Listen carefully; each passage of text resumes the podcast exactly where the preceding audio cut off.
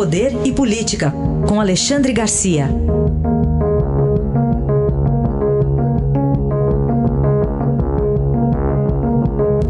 Alexandre, bom dia.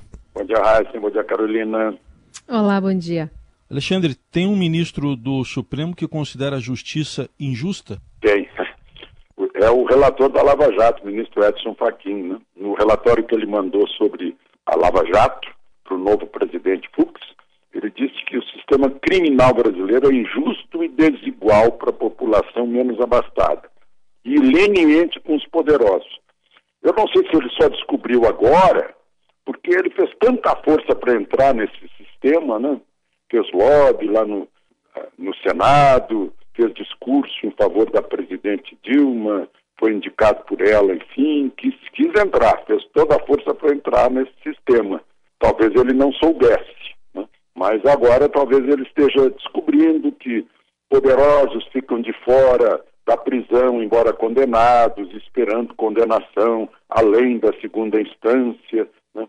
É, talvez ele tenha descoberto agora todos os recursos que quem tem dinheiro para pagar bons advogados consegue que, que casos sejam prescritos, né? que, que passem os prazos e a pessoa sai livre.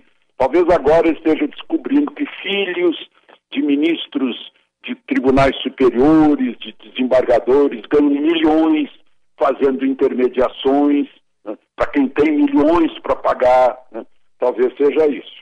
Enfim, ele fez um desabafo, suponho que seja uma descoberta recente na inocência dele. Outro assunto para a gente tratar aqui é o Brasil de volta à ferrovia. Pois é, pobre Brasil, né?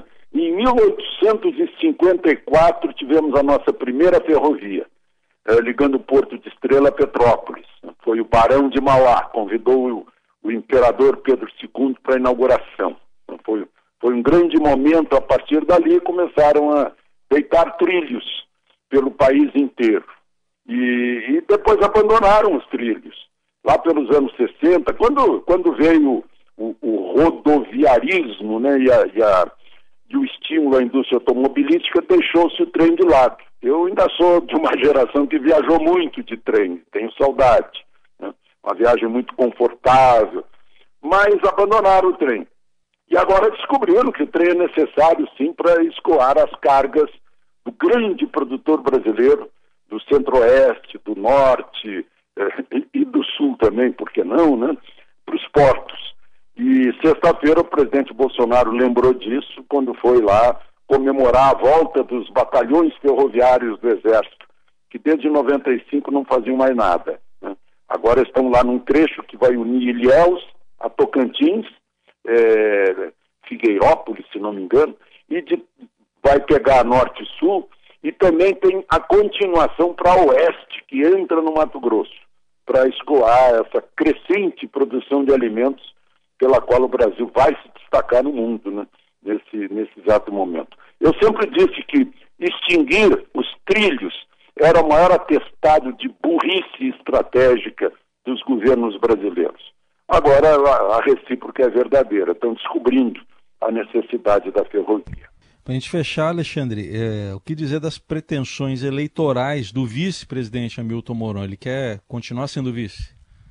Pois é, ficou estranho, porque ele tinha dito que é um crítico da reeleição, né? que a pessoa é eleita já pensando na eleição seguinte.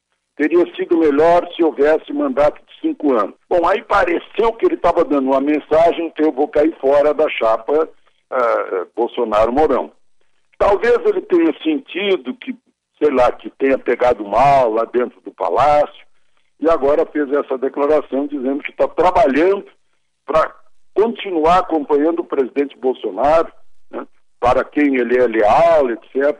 Parece que foi uma, uma afirmação não de que queira ser vice, mas de que é leal ao presidente e aquela manifestação não significava deslealdade. Provavelmente foi isso. Este foi Alexandre Garcia que volta amanhã ao Jornal Eldorado. Obrigado, até amanhã.